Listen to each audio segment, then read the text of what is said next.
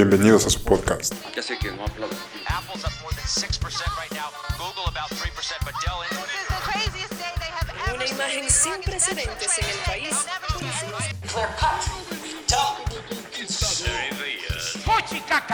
Con lo multinivel. Porque en este podcast ¡Vamos! ¡En serio! Finanzas irreverentes. Bienvenidos al podcast Finanzas Irreverentes. Hola, soy Aldo y con mi amigo Manuel hablaremos de una criptomoneda diseñada por un joven de 19 años que con su visión propuso nuevas funcionalidades a las criptomonedas y por eso esta criptomoneda se ha convertido en la segunda en, en capitalización de mercado. Su nombre es Ethereum. Actualmente creo que vale 968 billones de dólares. ¿A toda? Sí, no estoy seguro, ¿Billones? Ajá. O sea, es como entre Tesla y, y Bitcoin. No tengo seguro los datos, no me acuerdo exactamente. Ethereum es la que más tokens tiene, ¿no? De todas las criptomonedas. Sí. Ah. ¿Ya conocías algo sobre la moneda Ethereum? Eh, solo eso, que es la que más tokens tiene, creo. Sí, ahí de hecho están las stablecoins, la USDT. ¿A poco de cosas, está o en Ethereum? Ahí también puedes este comprar para comprar, exactamente. Ah, comprar. ok. Ah, o sea, más bien Sí, puedes comprar este los NFT, se me fue la onda. Estaba buscando cuánto era pues, la los tokens, güey. Los NFTs son. Ajá. No, son tokens, güey. Sí, o sea, también son tokens. Ah. Nada más estaba viendo cuánto Y era también la lo puedo. También para contratos, ¿no? También tiene contratos inteligentes y finanzas descentralizadas. Bueno, Decentralized Finance, ¿no? De hecho hay varios proyectos que vamos a tocar en este podcast. Nada más por, por introducción, para que más o menos te des una idea de cómo Ah, son los, este, los ¿Actualmente hay algún contrato así famoso que se mueva por Ethereum? Mm, Pues que todo está funcionando con... Pero por con blockchain, contratos. ¿no? Más bien. Y con, por contratos. O sea, por ejemplo, el, el stablecoin es un contrato, se podría decir, inteligente. Los contratos inteligentes funcionan para crear aplicaciones descentralizadas. O sea, también fundaron las bases para hacer un, un exchange descentralizado. O sea, cada vez que yo compro el- la criptomoneda de dólar, la que está basada en dólares, es como si comprara alguna rama de Ethereum. Sí, Ah, ok. nada más que no encuentro. Ahí está, ya lo encontré. Es la segunda en capitalización de mercado con 472 billones. Sí, está súper. Yo lejos de mi cantidad. Ethereum es la primera con 44. No, perdón, con un trillón de dólares. No, Chile no estoy entendiendo ni mierda. O sea, son muchos millones. No sé, Demasiado. o O sea, sea- nada más para que te des una idea. El, todo el oro en el mundo tiene una capitalización de mercado de 11.7 trillones de dólares. ¿Y Ethereum vale 4? 4 billones. Ah, bueno, le falta, ¿no? Sí, le falta mucho. Todavía Sí. tiene potencial para subir. Sí, sí. Bueno, vamos a empezar ahora sí con el podcast.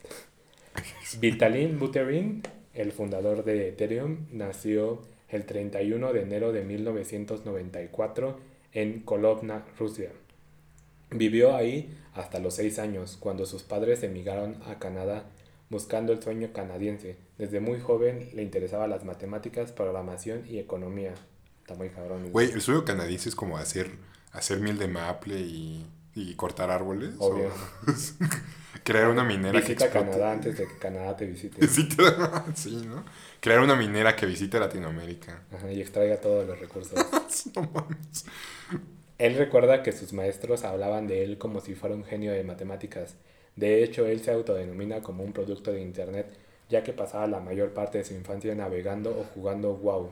¿Alguna vez ya te No mames, sí, World of Warcraft, ¿no? Ajá, yo nunca lo jugué, pero... ¿A poco todavía ya existía? Pues, ¿Cuánto Sí. tiempo lleva existiendo?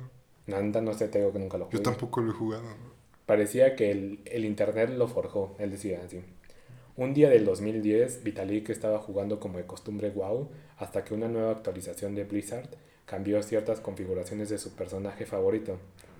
Esto hizo que se molestara y en vez de que siguiera jugando como cualquier niño normal, él empezó a reflexionar sobre el poder de, la em- de las empresas y lo horrible que podía ser. Güey, fuera de pedo, sí tienen razón. Yo odio cuando juego Warzone o cualquiera de esas pendejadas. Odio cuando cambian algún tipo de juego o algo, güey. Pero pues es que tienes que actualizar constantemente el juego para que no se aburra las, las personas, ¿no? ¿Estás, ¿Estás de acuerdo con eso? Pero entonces tendrías que someterlo a votación las actualizaciones. No, bueno, no sé si a votación, pero no deberían de cambiarlo tanto. Hay juegos muy chidos. Como cuál. Warzone no está tan chido, ya está lleno de hackers. Eso sí es cierto, lo odio. Pero pues por eso va a salir el, el Battlefield. El 2000, no me acuerdo cuál, pero sí. Yo jugaba Battlefield el 4 y me gustaba mucho porque en ese momento se podían tirar los edificios. No mames. Antes de que empezara, o sea, Call of Duty podía hacer eso. Y eran de 64 jugadores las partidas. Ah, qué chido. Bueno, después de todo esto que se enojó contando con la corporación Blizzard, se fue a llorar a su cama toda la noche. ¿Blizzard es de Microsoft? No, la verdad no. No, no, no, No te lo manejo esa Ah, información. Ah, va, gracias. Cito. Veía todo lo que tenía que ver con la regulación gubernamental o el control corporativo como algo simplemente malvado y asumí que las personas en esas instituciones eran como el señor Burns, sentados detrás de sus escritores diciendo excelente. Acuérdate que para esa edad tenía 16 años, o sea, Sí, güey. ya estaba pensando un... Güey, pero la referencia no. Tengas 16 o 46. Todo todo el mundo entendió esa referencia. Sí. La primera vez que Vitalik escuchó sobre Bitcoin fue a través de su padre, ya que él estaba diseñando una empresa. Para ese tiempo solo tenía dos años Bitcoin y estaba a punto .77 centavos de dólar. ¿Y su papá lo escuchó porque estaba diseñando una empresa? Ajá, él estaba diseñando una startup de tecnología. La verdad no, no dice exactamente de qué era su startup, Ah, ok. pero algo tenía que ver con Bitcoin. Pero ¿te imaginas encontrártelo a punto .77 centavos de dólar? ¿Y Bitcoin? compró? No. Al principio él decía que esta moneda no tenía un valor intrínseco y que estaba condenada a fallar, como cualquier persona que no conoce Bitcoin y dice que Bitcoin se va a cero. Ok. Pero tiempo después, volviendo a reflexionar sobre las corporaciones, observó la visión del mundo sobre la armonía de Bitcoin, de adoptar Bitcoin, que básicamente pues, es descentralizado y no tiene un intermedio. Vitalik comenzó a investigar, a pasar todas sus tardes en varios foros relacionados con Bitcoin. A medida que se involucraba más en la comunidad, empezó a comprender el potencial de la tecnología de blockchain. Inspirado en esta nueva tecnología, Vitalik quería participar en esta nueva economía experimental, pero no tenía el dinero suficiente para minar, por lo que empezó a buscar la forma en que le pagaran, hasta que encontró a Mihai. Acuérdate de estos nombres, ¿eh? Porque vamos a tocar un buen de nombres. Mihai es uno de los principales, propietario de la Bitcoin Magazine. Ah, ya hice una Es revista. la, es la primera revista, de hecho, que se impresa de criptomonedas. En ese tiempo la suscripción costaba como 9 dólares al mes. Te- te- tengo una duda. Podía jugar WoW, pero no podía minar. O sea, ya tenía una tarjeta gráfica. No sé si se ocupaban tarjetas gráficas. Pues según yo no, para WoW no, no pide tantos requisitos. ¿No? Bueno, No pero sé. en ese tiempo también, sí, eso está raro, ¿eh? Porque para ese tiempo podías minar con tu computadora directamente. No Todavía, necesita- ¿no? No, o sea, bueno, sí, pero ya no tienes tantas ganancias. O sea, Ah, ok. Sí. antes podías minar con la CPU y ahora ya, ahorita ya necesitas minar mínimo con una GPU. Sí, está raro, sí podía haber minado. A lo mejor no sé por qué no quiso minar. Pues estuvo en... A lo mejor iba al café internet a, a jugar. sí. Y le preguntó al árabe, ¿no? Que, que manejaba el café internet y dijo, no. ¿Cómo cuánto crees que le pagaba a Mijaí este, de bitcoins por cada artículo? Ah, o sea, el vato empezó a publicar artículos en la revista. Ajá. No sé, un dólar. No, le pagaba en bitcoins. ¿Cuánto le Ah, pagaba? no mames, le pagan bitcoins. No sé, 40 bitcoins. 5 bitcoins por cada blog que redactara. ¿Te imaginas cuánto valdría ahorita? 5, o sea, ahorita está en 60, ¿no? 60 y... Pone, vamos a ponerle 60 60. mil dólares. O sea, ¿y cuánto? ¿5? 5 bitcoins. ¿Por cada artículo? Ajá, ¡No mames! 300 mil dólares por Sí, ¿no te, ¿no te enteraste también que hace poquito... No me sé la historia completa. El de la pero- pizza, ¿no? No, el de fútbol americano que le dieron un bitcoin porque le tenía un valor un balón especial en, en un juego hace poquito, hace como dos o tres días. No, no supe. Luego te cuento la historia bien porque Ah, no me la sé. Bueno, él dijo que le iba a pagar 5 bitcoins por cada bloque que redactara. Vitalik dijo, jalo. O sea, pues, cabe, cabe recordar que esto los hacía en sus tiempos libres porque él aún seguía en la universidad. De hecho, tenía un trabajo de tiempo parcial. Entonces ya no eran los asistente. 16, ya tenía más. No, sí, eso ya fue un poquito Ah, tiempo después. Cabe recordar que esto lo hacía en sus tiempos libres porque aún seguía en la universidad. De hecho, tenía un trabajo de tiempo parcial como asistente de investigación para el criptógrafo Ian Goldberg. Además, Vitalik estaba tomando cinco cursos avanzados en la Universidad de Waterloo al mismo tiempo. Ese güey tenía tiempo para todo, ¿eh? O sea, si Yo no- lloro ya cuando me pongo a, a- a hacer exámenes, güey. Yo ni, ni me da tiempo para nada, o sea, no sé cómo le hacía él, no, yo supongo que no dormía o se drogaba. Se drogaba, ¿no? O sea, tomar es, el, es el vato famoso, ¿no? El que Es- sale. sí, creo que no, no le expliqué La neta sí cómo se, ve es. fa- sí se ve. Es súper delgado, Sí. con cabello como de casquete corto. Sí, sí se ve que sí le entra dura la piedra, ¿eh? No, no, según yo no se droga. Por Pero, todo lo que no se lo- droga. pero no. Pero no, no tengo dudas tampoco. Yo, yo creo que sí tengo dudas más bien. En mayo de 2013 viajó a San José, California, para asistir a una conferencia relacionada con Bitcoin como representante de Bitcoin Magazine. Fue la primera vez que Buterin fue testigo de que la comunidad estaba apareciendo alrededor de la criptomoneda. Estaba viva y coleando. Más tarde ese año, Vitalik abandonó la universidad y gastó algunos de sus Bitcoin que había acumulado para viajar por todo el mundo y conocer a la gente que intentaba ampliar las capacidades de la red Bitcoin y convertirla en una visión más grande y capaz de sí misma. Durante sus viajes vio muchos proyectos relacionados con Bitcoin, desde pequeñas tiendas en New Hampshire, Hampshire, Hampshire. Hampshire y restaurantes en Berlín que aceptaban Bitcoin, hasta cajeros automáticos de Bitcoin y varias comunidades pequeñas de- en todo el mundo. Sin embargo, todos ellos centrados principalmente en mejorar dicha criptomoneda. En octubre de 2013 visitó Israel, donde conoció a las pe- a personas detrás de proyectos de Covercoins y Mastercoin. Estos proyectos ¿Qué- qué estaban- es eso? Ahí te, te lo explico. Ah.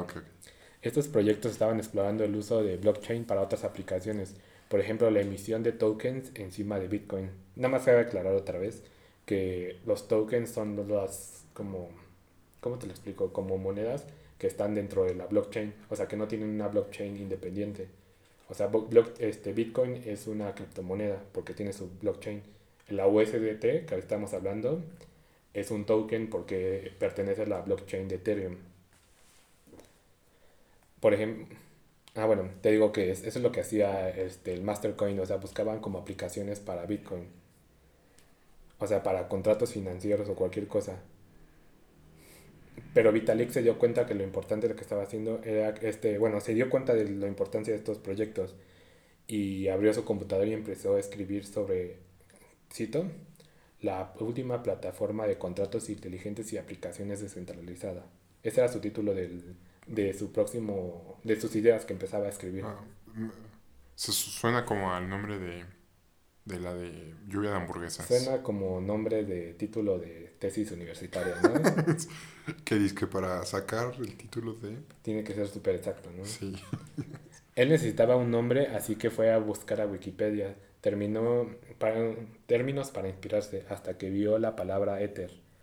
Esta palabra le trajo recuerdos de los libros de su infancia. De ahí formó la palabra Ethereum. Vitalik quería que su plataforma fuera subyacente, imperceptible, justo como los científicos medievales que percibían el éter. Por lo que Vitalik a sus 19 años escribió un white paper sobre, sobre una imposible, ambiciosa tecnología que iba más allá del Bitcoin. Él expresaba que la blockchain tendría mucho más funciones que solo hacer transferencias y que se podía hacer un lenguaje para el desarrollo de las aplicaciones descentralizadas. Aquí viene lo densa, ¿eh? O sea que agárrate, ¿eh? En su white paper comienza contando sobre la B-Money y la D-Way DAI. ¿Qué es eso? Estas son las primeras propuestas para crear dinero mediante la resolución de acertijos computacionales. Ah, ok. O sea, ya es blockchain. No, eso es como los mecanismos, ahorita lo conocemos como mecanismos de consenso.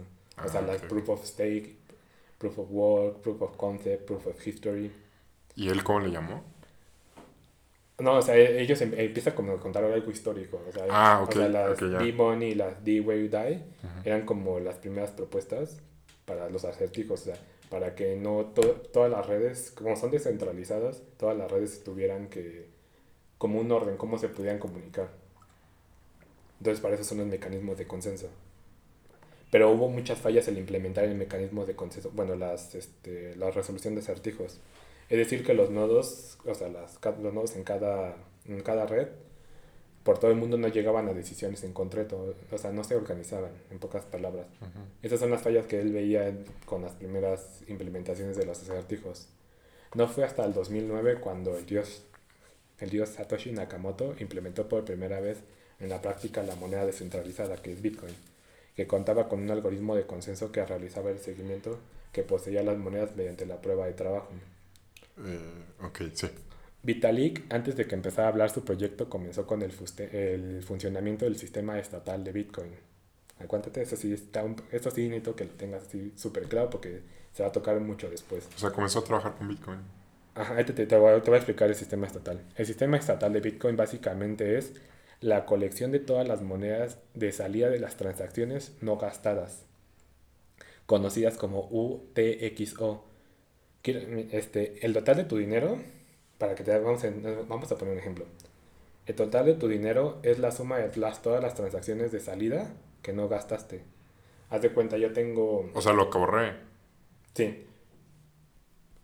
El, el UTXO Ajá. cuenta con una entrada y dos salidas en, un- en el modelo sencillo. Así tenemos entradas inputs, que son el dinero que usamos para generar la transacción Y con la que pagamos por un bien o un servicio, mientras que las salidas indican a dónde se dirige la transacción. Una salida es para a quién tú pagas y la otra salida viene siendo el dinero que a ti te sobra. Y ese dinero que a ti te sobra viene siendo una entrada para ti. Por eso son una entrada, por eso es una entrada de dinero y dos salidas, es el modelo más sencillo.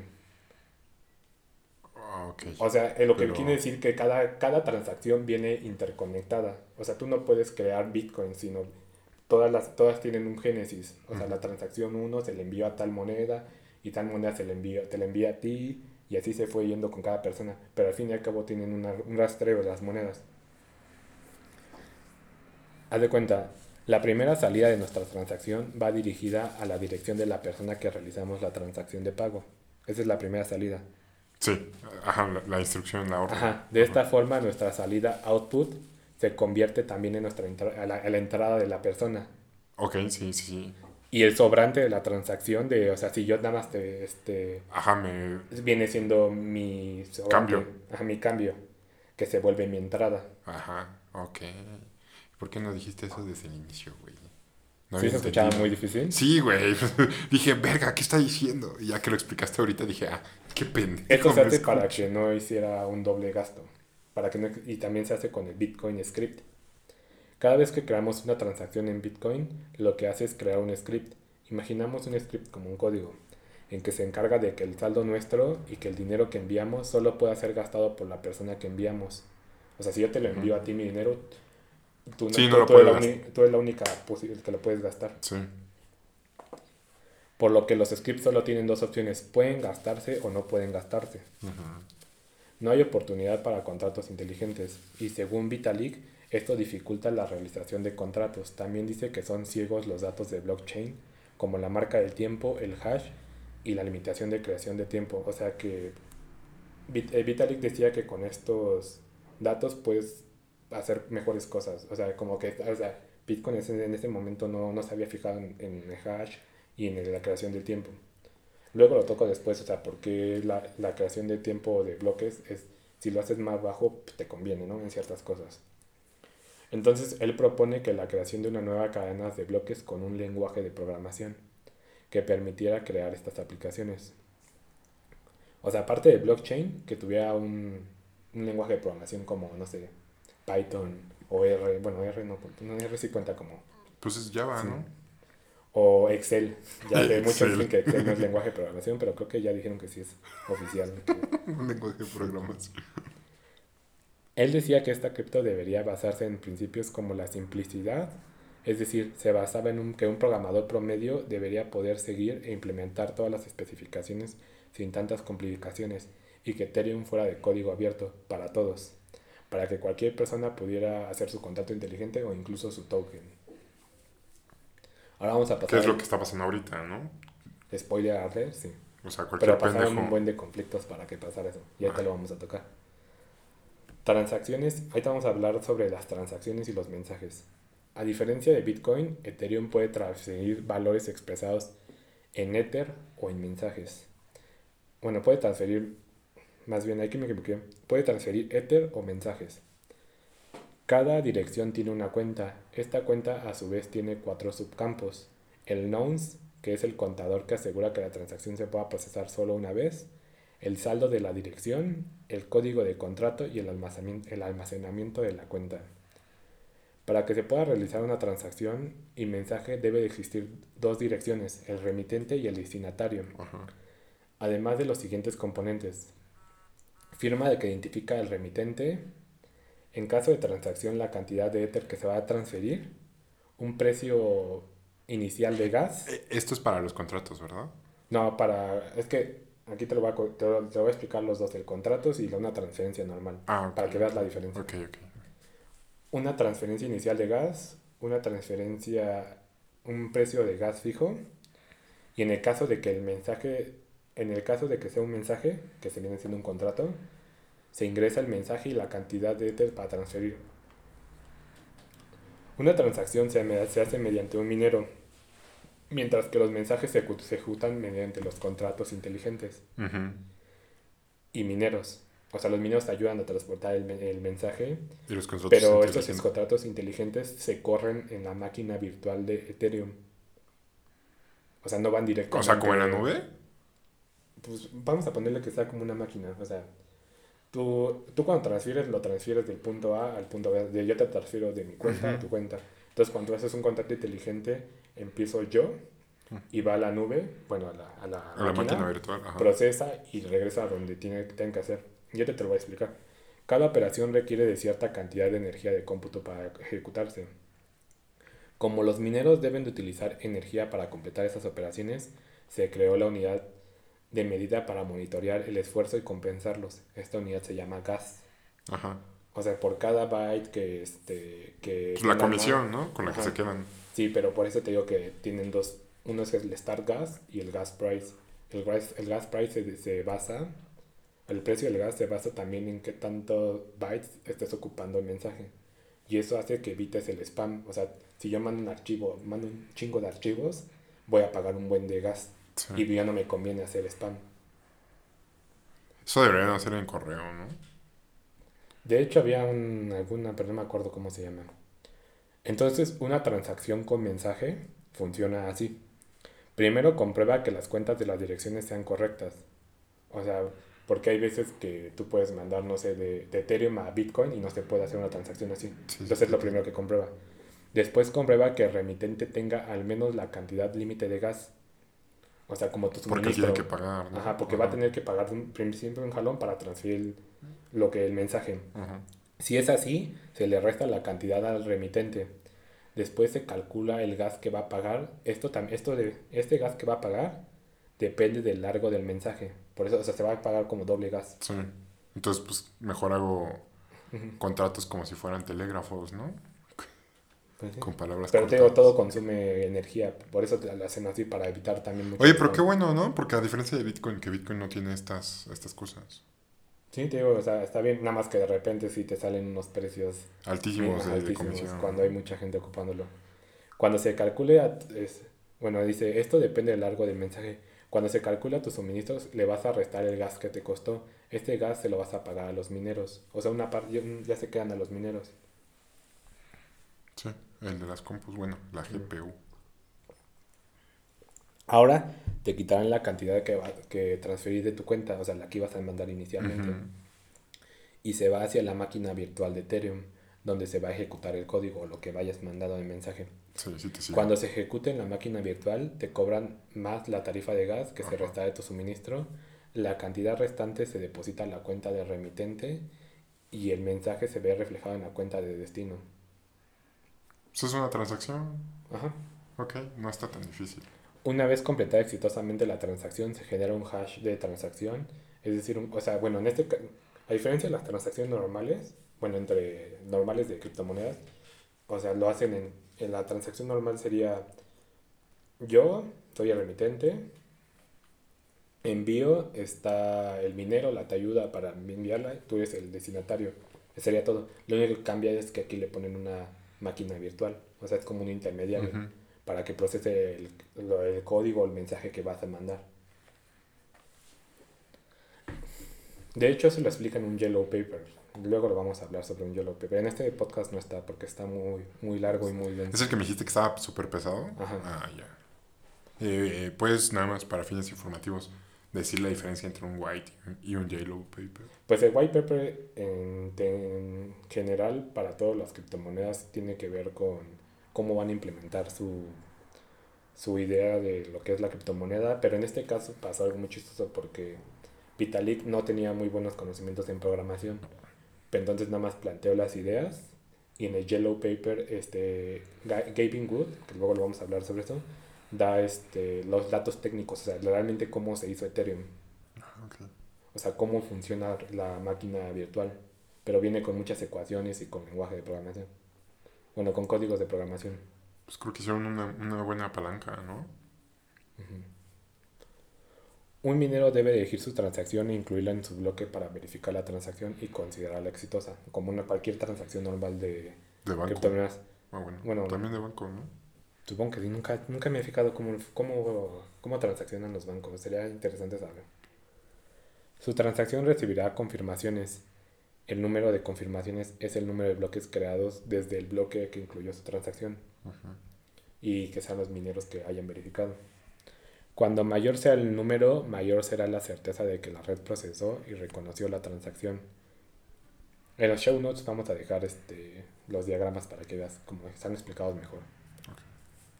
Ahora pasaremos al blockchain y la minería. La blockchain de Ethereum ocupa el mecanismo de consenso prueba de trabajo.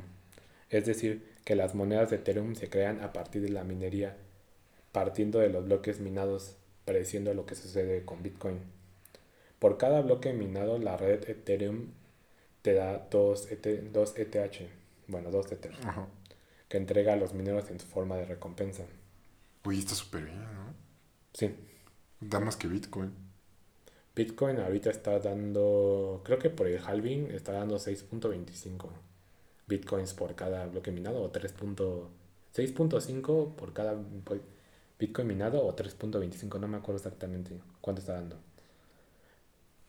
Bu- Bueno, PTO, o sea, tiene, o sea, para crear monedas este, en la prueba de trabajo es en eso, min- se mina.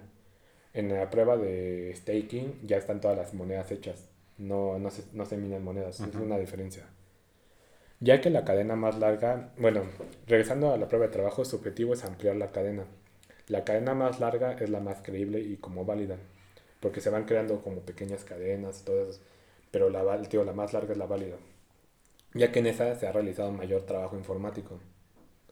Esto hace que, que casi imposible crear bloques maliciosos válidos. O sea, tú puedes crear un malicioso válido, pero si no lo empiezan a confirmar, entonces Pues igual, ajá, ajá, me lo la desechan. desechan.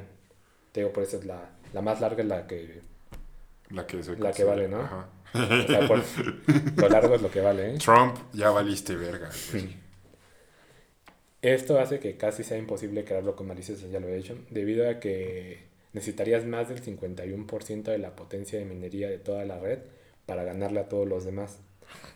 Necesitarías... Güey, todavía no supero lo de la más larga. Me estoy imaginando a Sage diciendo, oh, Todo el mundo está comparándolo, ¿no? sí, ahí- De hecho, te digo, necesitarías mucha este, potencia computacional para ser capaz de esta, para hacer esta cantidad de trabajo.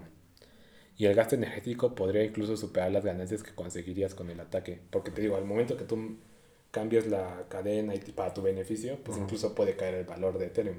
Entonces pues, ya vas perdiendo tu... Y además yo creo que si, si le metes mucha, o sea, mucho esfuerzo, eh, la comisión de gas también subiría, ¿no? Porque pues, estás haciendo muchos movimientos. Sí, sí, te digo, son muchos, eh, pagarías por muchas cosas, o sea, no tendría mucho sentido de hacer un ataque así. O sea, en algún, ojalá sigamos vivos para cuando veamos eso. El tiempo de validación de un bloque de Ethereum es de 12 y 15 segundos. Si lo logran, este...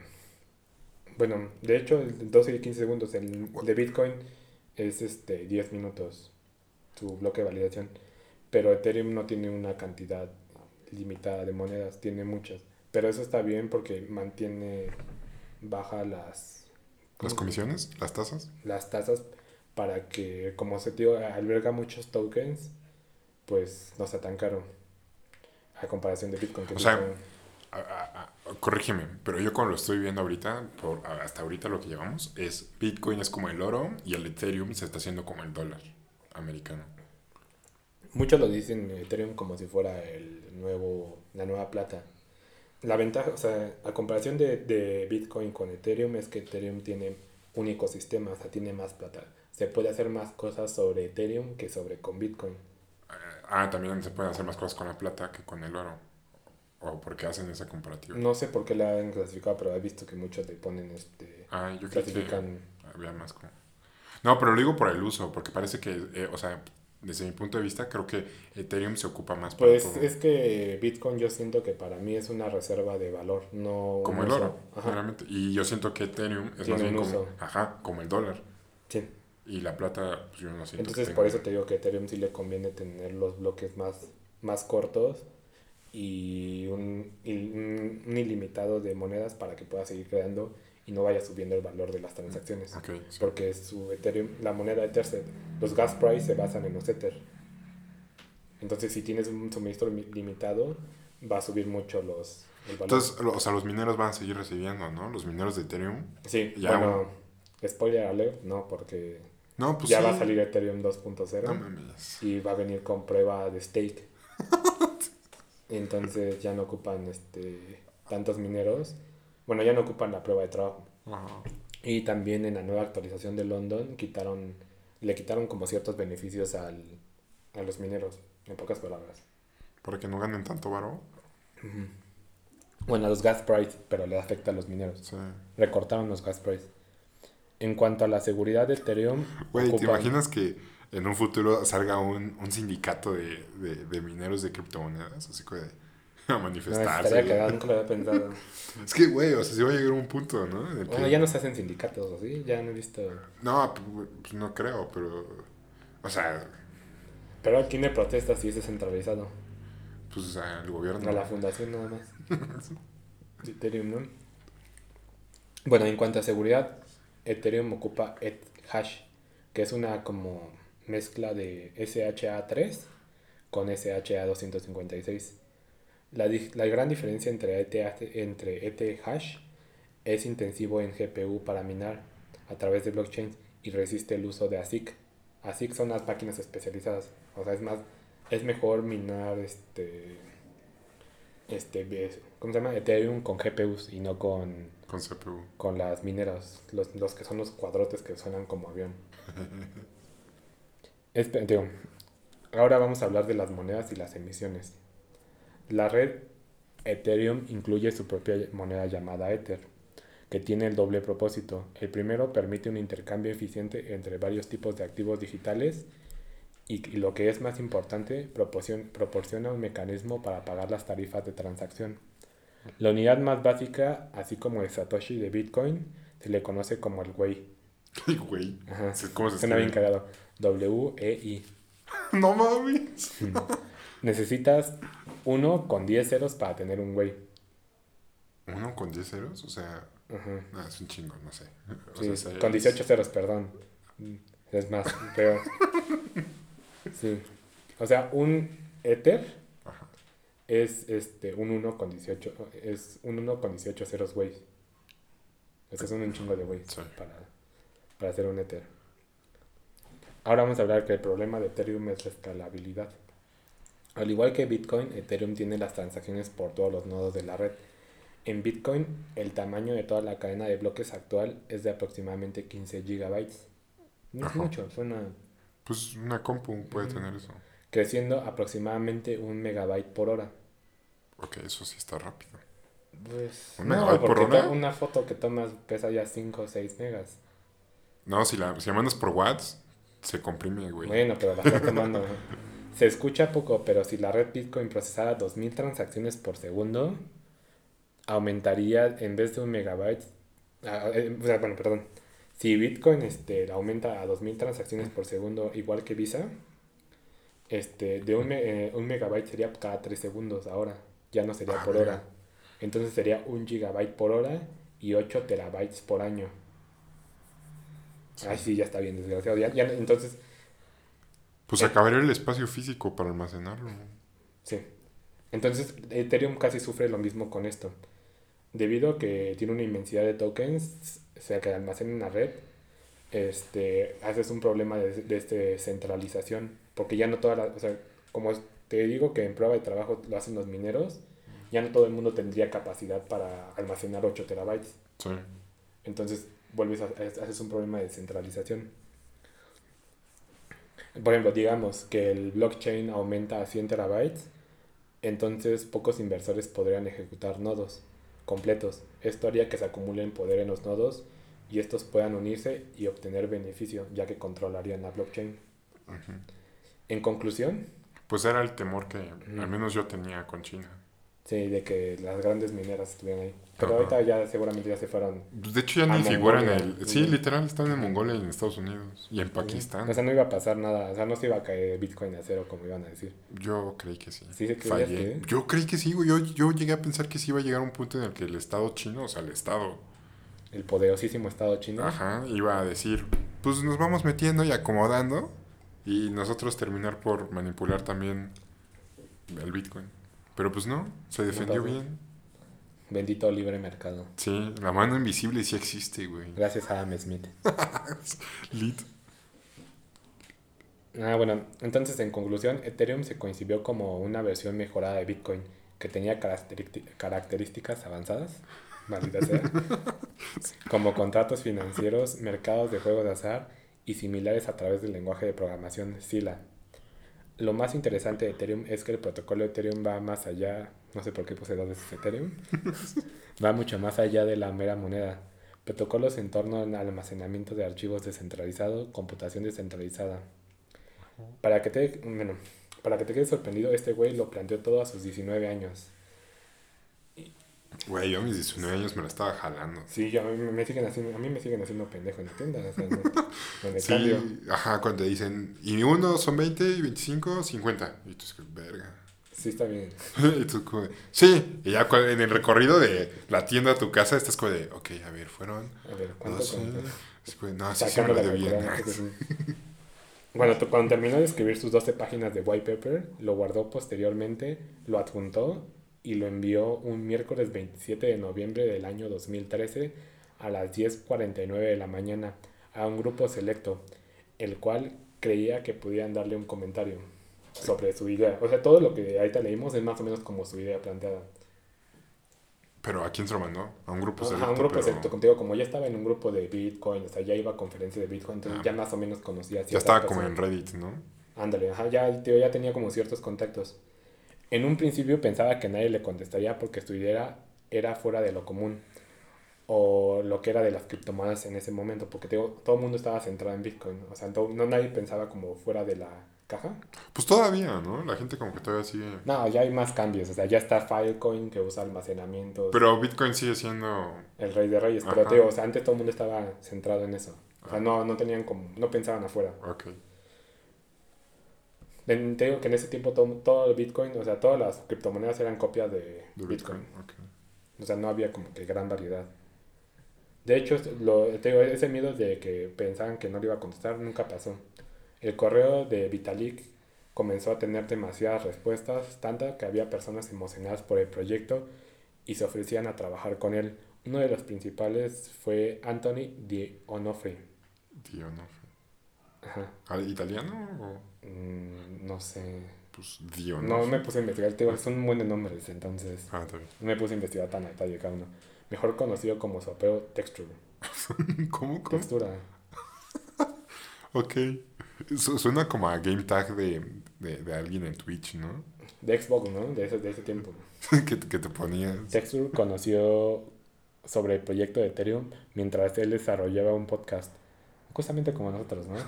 Necesitaba un host y el candidato perfecto era Adam B. Levine. No, o sea, no el cantante de Maroon 5. Ah, ok, ok. Era otro güey. Yo también pensé, no mames, que Adam B. Levine. ¿Qué hace ahí? ¿Qué edad Sí. tenía? Esto, todo esto es como 2013.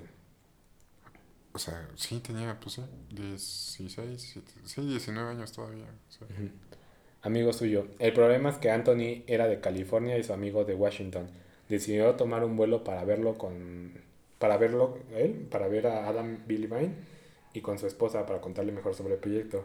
Pero al final no, no explica por qué no pudo tomar el vuelo, pero decidió manejar las 12 horas seguidas al spa donde Adam se encontraba con su esposa. Verga, 12 horas. Sí, o sea, de California a Washington. O sea, es la misma costa, ¿no? Nada más que fue del sur al norte. No, Washington está. Washington Estado. O Washington DC. Washington, Washington, Estado. ¿no? Ajá, sí, sí, sí. Ah, sí. sí, sí. Pues Sí, es de sur a norte. Ajá. Espera, me perdí. Eh, Te entiendo. contando algo. No, o sea, el, o sea, algo similar hizo Jeff Bezos con su esposa ¿Sí? cuando, o- ajá, pues, rumora, ¿no? De que en el recorrido fue que comenzaron a hablar de cómo hacer Amazon. Bueno, su ex esposa, ¿no? Porque ya no es su esposa. Y. Ahí está Mackenzie Scott. sí, y que en el recorrido, pues, hablaron de eso. O sea, igual fue de Nueva York a, a Washington. ¿Te imaginas estar hablando todo el tiempo de eso? Pues es una idea. ¿no? No creo, ¿no? O sea, yo creo que sí, como que. Bueno, ya me, ya me encontré. Llegando al spa, se metió al cuarto de vapor con Adam y empezaron a hablar sobre el trato. Empezaron a saltar de idea en idea hasta que Adam le comentó sobre el poderoso, lo poderoso que era la Ethereum Virtual Machine, o sea, la máquina virtual de Ethereum. Güey, ¿estás de acuerdo que, o sea, es súper de película este pedo, ¿no? Dos hombres, seguramente blancos, en un spa hablando de negocios. Todo lo que todo lo que vamos a hablar ahorita va a ser de película de hombres blancos. No ¿eh? Güey, estoy en un spa seguro en toalla. Sí, de... yo también me lo imaginé así, así de, llegando, o sea, toalla y el sauna y así como Ajá, exacto, con las patas abiertas. No. Bueno, de hecho, empezaron a hablar de la Ethereum Virtual Machine y cómo podrían integrar los tokens y que cada paso computacional que realizase tendría que pagar en Ether. De hecho, ya lo habíamos hablado. En estas palabras resolvía el problema de spam porque el usuario tendría que pagar proporcionalmente, por así decirlo, por la cantidad que enviara. Por esto le mandó un correo y se unió al equipo como miembro fundador de Ethereum, este Anthony Dionofrio. Mm, sí. Me, volví a perder, no sé por qué se está bajando. El... Aquí sí le recortamos, ¿eh? Porque me volvió- se volvió a subir hasta la página 6. espera, espera. eh, nada más, pues cuando vuelva a iniciar, di algo, ¿no? Para... Y se unió al equipo como miembro fundador de Ethereum.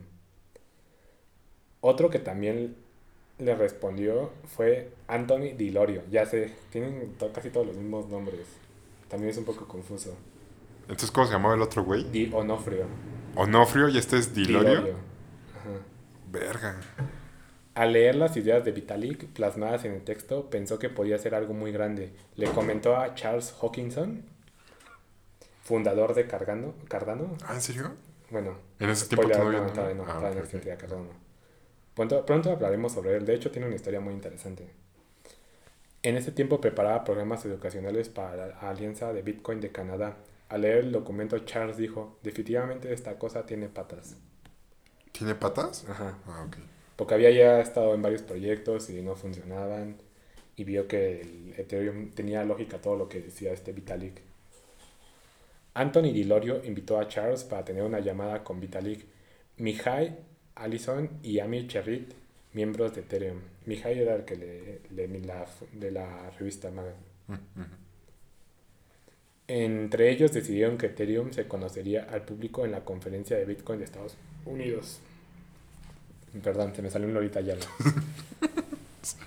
Por algunas semanas solo eran cinco de ellos, Vitalik, Mihai, Amir, Charles y Anthony, quienes hacían llamadas frecuentes para hablar sobre Ethereum. Después de un tiempo se fueron agregando más personas. Anthony quería que, la, que en la conferencia de Miami se reunieran todos y fundaran formalmente la empresa. Incluso rentó una enorme casa para acomodar a todos los participantes interesados. También les compró boletos de avión a varios desarrolladores que acudieron a Miami. Entre ellos está Gable F. York. Él estuvo pues, este, participando en la actualización de London, la que apenas acaba de pasar, por agosto creo. No me acuerdo si fue agosto, julio o septiembre. Una alguna de esas fechas. En verano. Y, ajá, y Gavin Wood, el programador del lenguaje Sila y el próximo creador de las criptomonedas Polkadot y también el desarrollador de Yellow Paper. Gavin Wood es el cabrón también de cabrones. Eh, ok, pues nadie muy trajiste bueno. muchos nombres. Bueno, te digo que son buenos nombres. Gavin Wood es el programador del lenguaje Sila, que el, de la base de Ethereum, el que base, se basa en todo, para sí. crear aplicaciones centralizadas. Y también es el próximo, bueno, spoiler alert, es el próximo cre- eh, creador de la criptomoneda Polkadot.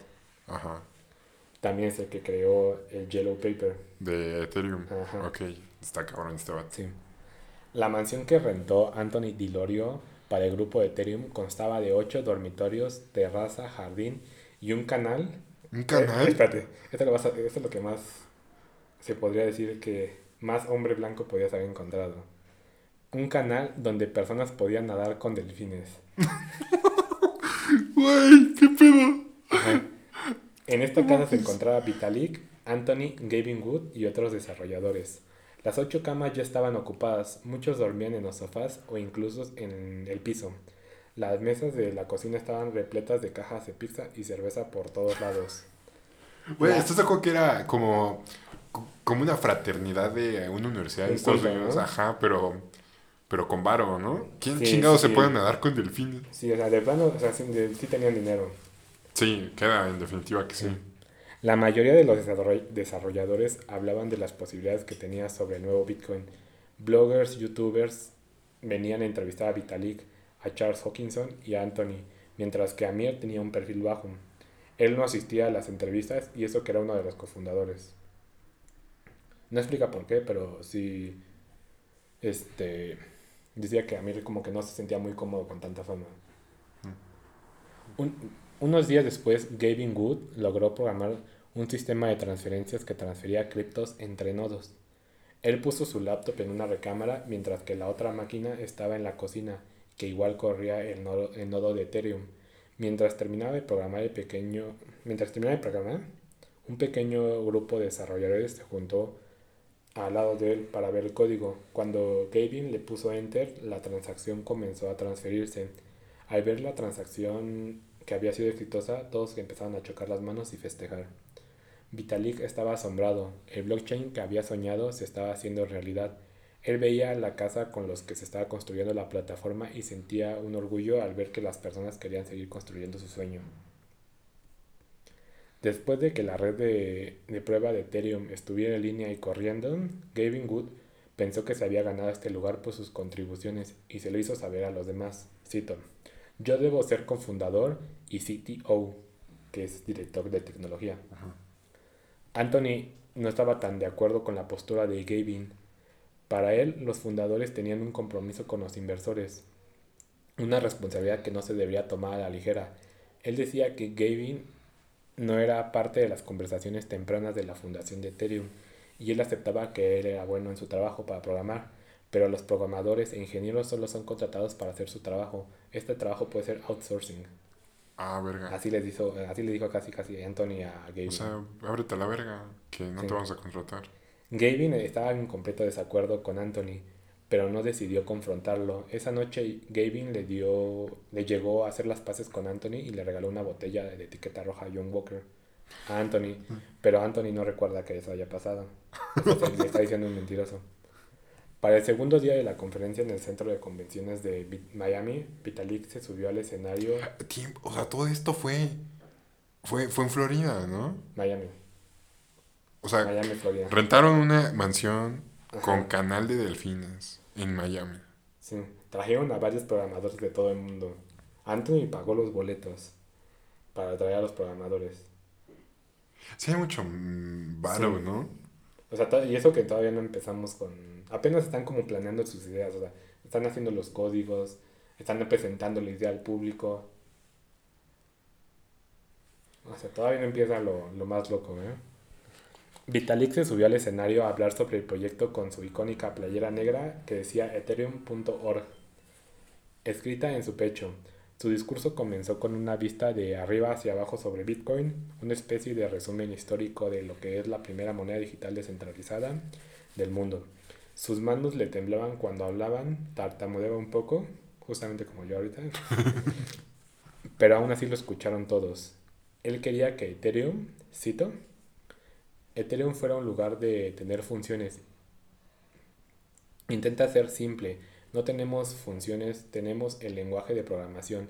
Con este único bloque Lego de criptomonedas puedes hacer prácticamente todo. Y sí, ¿no? O sea, hoy Sí, en día hacen puedes- todo. ahorita ya puedes hacer cualquier cosa. Los presentes en la conferencia entendieron, aplaudieron y lo ovacionaron cuando terminó. De regreso de la conferencia, el equipo irrumpió en la casa, las copas se chocaron entre sí, se apretaron los hombros cuando la conversación se centró en los millones que recaudarían para convertir su sueño en realidad. Cuando, apenas cuando iba- estaban planeando ya la ICO. En ese tiempo no se le decía ICO, se le decía venta inicial o crowd sale. Ah, ok. La idea era vender Ether a cambio de bitcoins a personas de todo el mundo que se le permitiera enviar fondos a una billetera digital controlada por el equipo de Ethereum. Amir Cherit hablaba con sus contactos de Israel, le comentaba que ellos podrían invertir más de su meta inicial de 5 millones de dólares. O sea, su meta inicial de Ethereum para, para ellos en- Era en- ganar 5 en- millones. ajá, 5 millones. Pero los inversores de Israel, de- amigos de Amir, cofundador de Ethereum, decía que podían pagar mucho más. Con el gran éxito de la conferencia, Amir se comenzó a preocupar sobre la inmensidad de la atención que enfocaba el proyecto y la venta al público que parecía una oferta de valores no registrados. O sea, que la SEC le iba a caer, a ver, papito, ¿por qué estás, ¿Y por qué estás haciendo dinero? Ajá, ¿por qué estás este, vendiendo valores sin registrarlos ante la SEC? Y en parte tenía razón, ¿no? O sea, Pero según yo, hoy en día ya pueden registrarlo, ¿no? porque aquí sentaron las bases para... Ah, no mames, neta.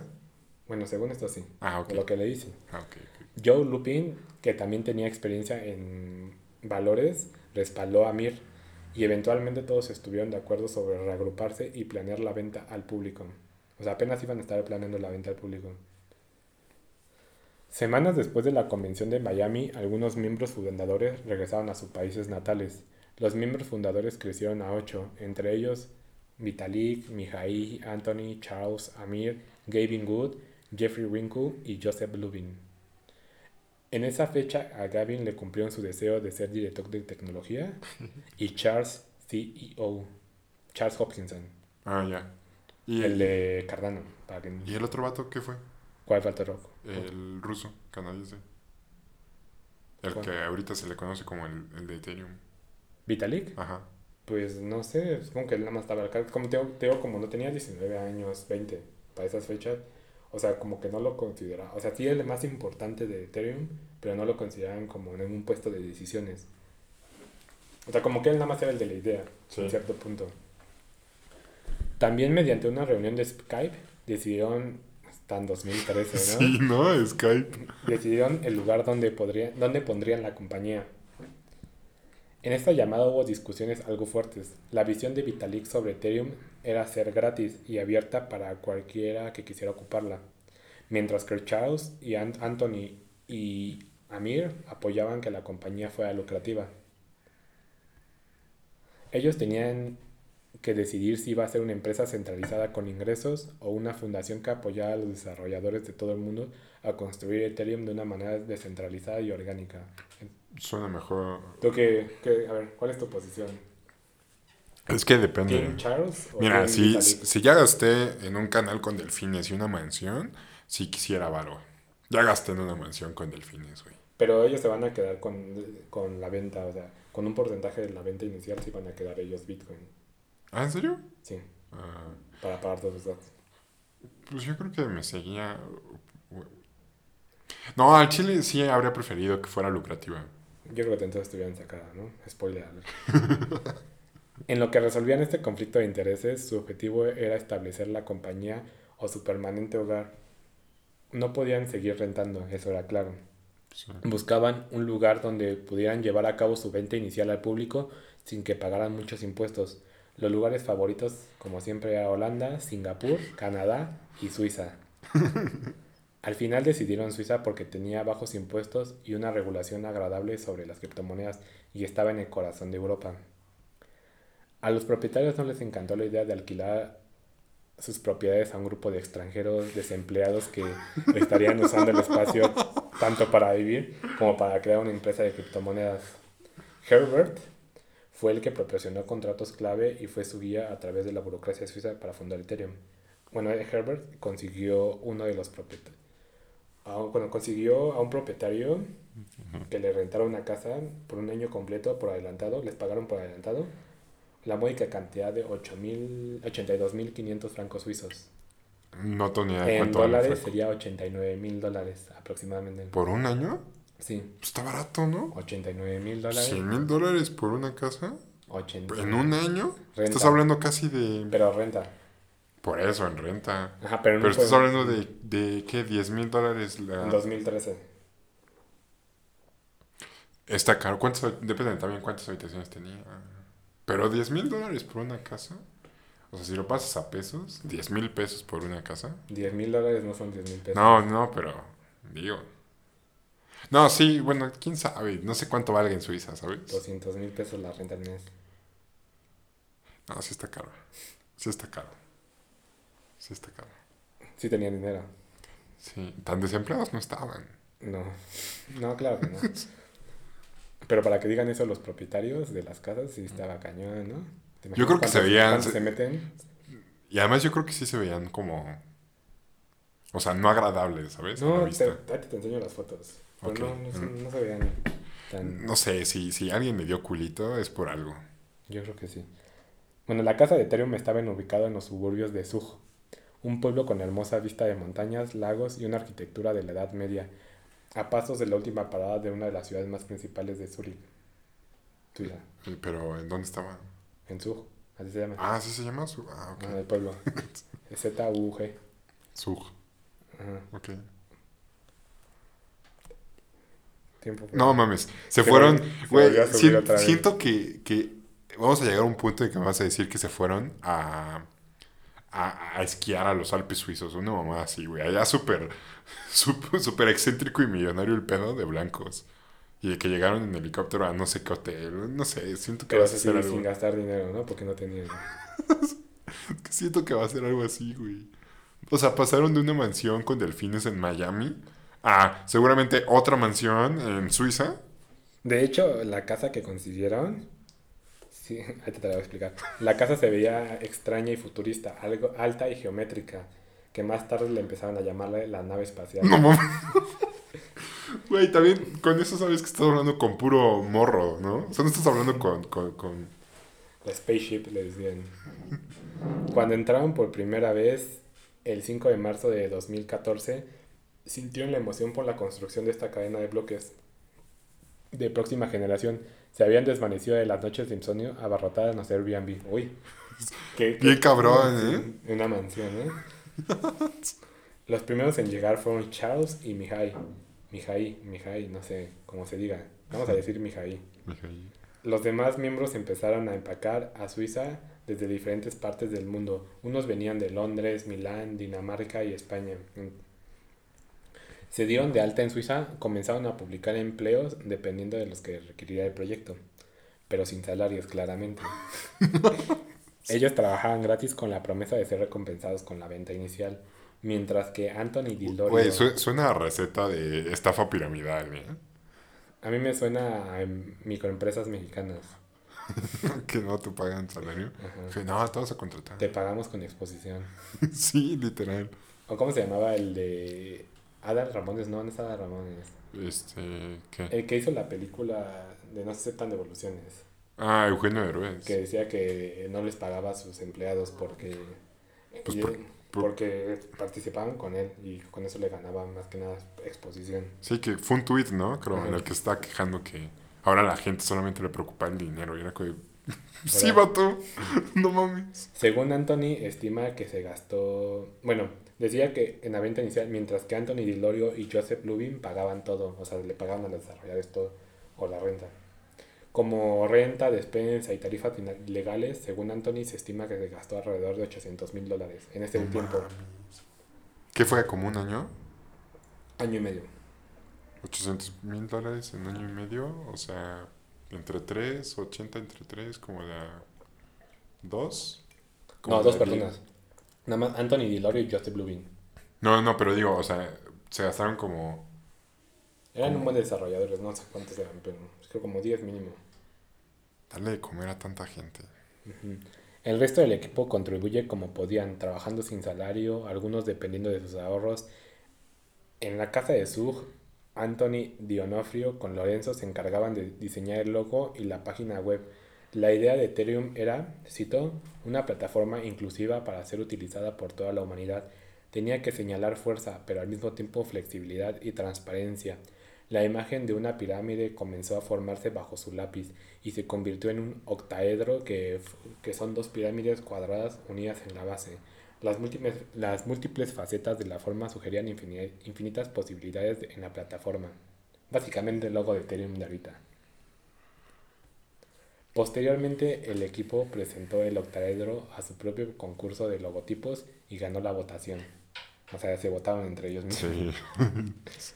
Mientras Lorenzo y Anthony trabajaban en el diseño web, Mijaí y Charles estaban ocupados con el trabajo administrativo. Para que Ethereum fuera una sociedad de responsabilidad limitada en el derecho mercantil, tenían que abrir una cuenta bancaria, principalmente. El siguiente gran paso fue averiguar dónde se encontraban legalmente con la venta colectiva. Herbert, ya te lo había dicho, eh, le presentó a Luca Müller y Samuel Busman. Suena bien cagado Busman. Busman. socios del bufete de abogados MME, que nunca había trabajado con empresas de criptomonedas, pero tenían su sede en Zug, por lo que conocían a las autoridades pertinentes. Ok.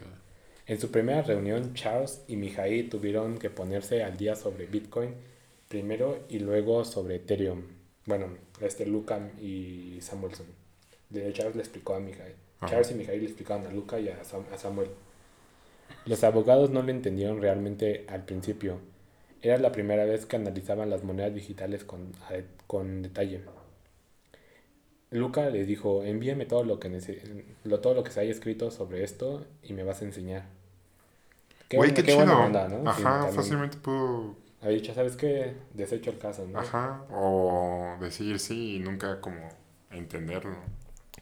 De hecho, Luca dice que fue un periodo brutal de tres meses de complicadas discusiones legales sobre qué es Ethereum y cómo se debe tratar la recaudación de fondos utilizando una moneda digital vinculada a una red de computadoras legalmente y desde una perspectiva fiscal.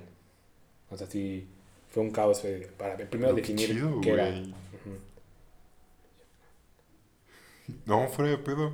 ¿Te imaginas eh, lo que hicieron con, con todos los pasantes y, y, y juniors en, en, en la firma de abogados? O sea, los pusieron a leer, a que comprendieran y después se los explicaran. Y Pero te imaginas en- entenderlo, o sea, todavía no estaba como tan claro Bitcoin y todo eso. Entenderlo en menos de tres meses, o sea, Sí. todos los conceptos y así. A lo mejor ahorita ya los puedes encontrar un poquito más fácil porque ya hay videos de YouTube. Sí. Ya cualquiera. Bueno, quién sabe. Bueno, siento un poquito de, pero sí ya cualquiera te lo puede entender. Pero en ese momento era muy técnico y más que lo desarrollado. No solo técnico, sino que, eh, o sea, no, no podías tocarlo. O sea, a mis abuelos, a mí me sigue costando trabajo explicarle a mis abuelos. Porque siempre me Sí, dicen, ¿cómo? O sea, pero, y, y yo no lo tengo. Y es que, pues no, no tienes esa moneda físicamente. Es que entonces, pues no puedo comprar nada. Y es que, pues, pues sí, porque pues, tú puedes comprar por en línea y no estás teniendo la moneda físicamente, ¿no? Y, y nada, siempre es un discutir, porque no entienden. Sí. Bueno, aproximadamente a la mitad del proceso, Charles se despertó con un sudor frío en medio de la noche. Se dio cuenta que habían pasado decenas y decenas de horas con su socio principal en el bufete de abogados. Y se le vino a la mente que cuánto pagarían por honorarios. No mames. ¿Y sabes qué es lo que le contestó Luca? Bueno, de hecho le fue a preguntar a Luca. Luca le dijo que parte de la investigación del proceso estaría por parte de él. Ah, no mames. Con esto concluimos la primera parte de Ethereum. Recuerden seguirnos en todas nuestras redes sociales como Finanzas Irreverentes. Espero les haya gustado y nos vemos la próxima semana.